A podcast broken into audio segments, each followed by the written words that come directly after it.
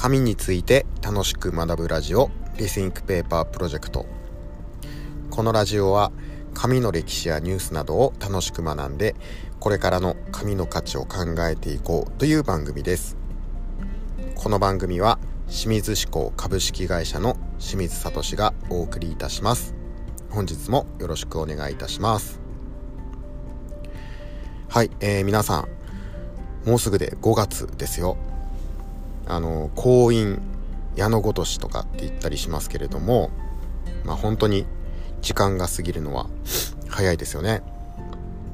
で、えー、5月といえばそうゴールデンウィークですよね。皆さんはどんな過ごし方をされますでしょうか、えー、旅に出る家でゆっくりするまあお仕事っていう方もいらっしゃいますかね。でえー、僕の話をすると、えー、地元の僕の地元のですね越前和紙の里はこのゴールデンウィークが1年で一番盛り上がるんですなぜならですね、えー、川上御前っていうこの越前に髪のすき方を伝えたとされる、まあ、神様がいらっしゃるんですけれどもその川上御前が里に降りてこられるからなんですね。この川上御前はですね普段は、えー、山の奥にいらっしゃるんですけれども春と秋、えー、今回は春ですね。この2回ですね里のみんなでお迎えをしてお祭りをするっていう風習があります。でこのお祭りですねなんと1300年以上の伝統があって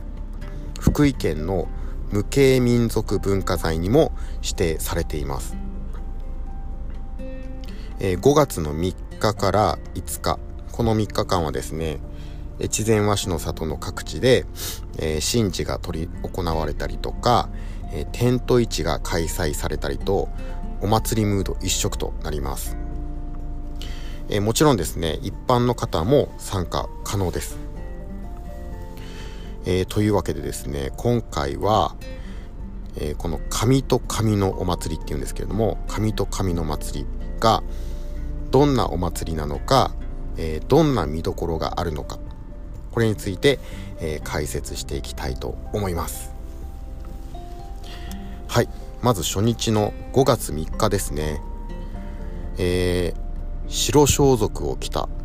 えー、男たちがですね、えー、空っぽのおみこしを担いで山の奥に登って、えこの川上御前をお迎えに行きます。でこれをですね大織というふうに言います。この大織が、えー、5月3日初日に、え、まず行われます、え、さっき男たちって言ったんですけれども実はですねこのおみこし今まあこの時代にどうなんどうなのかって思うんですけれども、えー、男性しか担げないんですね。女性の神様を、えー、乗せるということで男性しか担げないと。まあちょっと、えー、時代に合わせていきたいところですけれどもまあ、えー、男性が、えー、おみこしを担いで川上御前をお迎えに行くという大織が5月3日に、えー、行われます。そして、えー、5月4日ですね2日目は、えー、一日中この川上御前を歓迎する神事が、えー、取り行われます。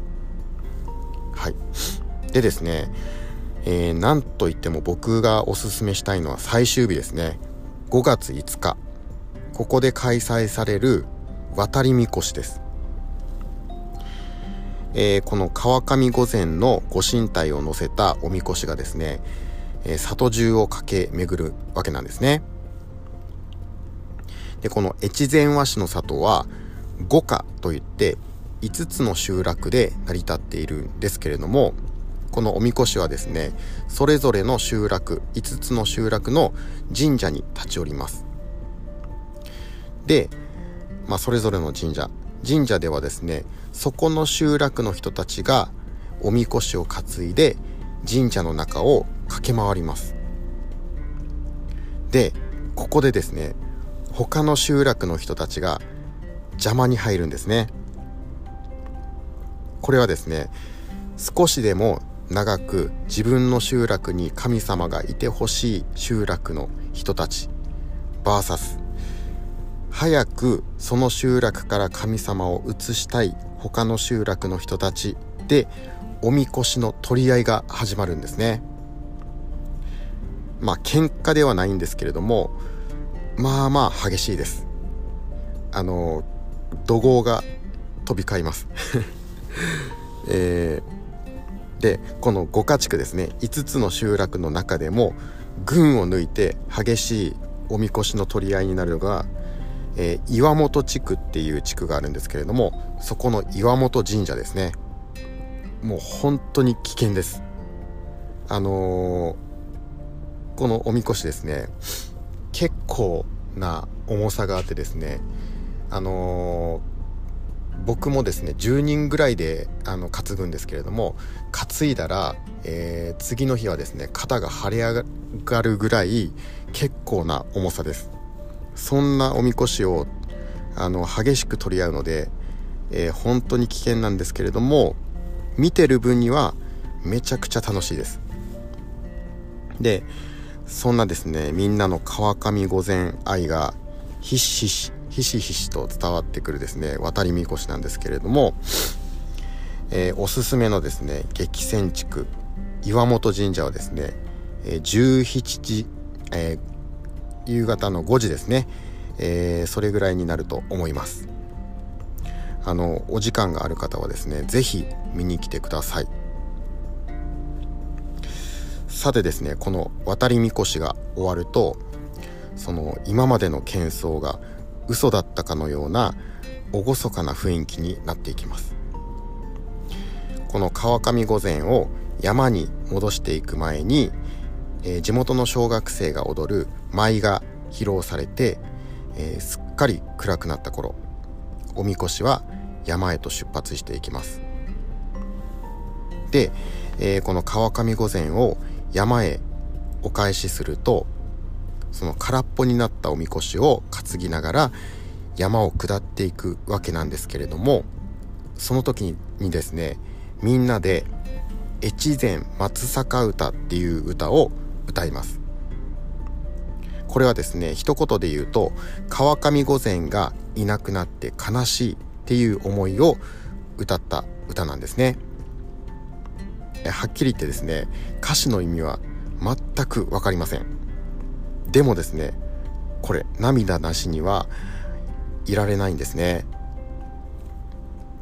すごい雰囲気で、えー、最後は締めくくられるということですね。で、えー、このお祭りに来てみたいという方はですね初めての方は是非ですね5月5日最終日をおすすめします。えー、コロナの影響でですね中止が続いていた渡りみこしが久々に復活ということで多分みんな気合が入っていると思います、えー、当日はですね僕もおみこしを担ぎます、えー、ゴールデンウィークのご予定がまだという方はですね是非ご検討ください。はいというわけで今回は以上となります。今回の放送が、え、面白かったと思った方は是非えー、番組のフォローやいいねをしていただけますとすごく嬉しいです。えー、それから番組への質問やコメントも募集しております。概要欄に貼ってある会社か僕のインスタグラムからダイレクトメッセージで送ってください。必ず読ませていただきます。はい、それでは本日も最後までお付き合いいただきましてありがとうございました。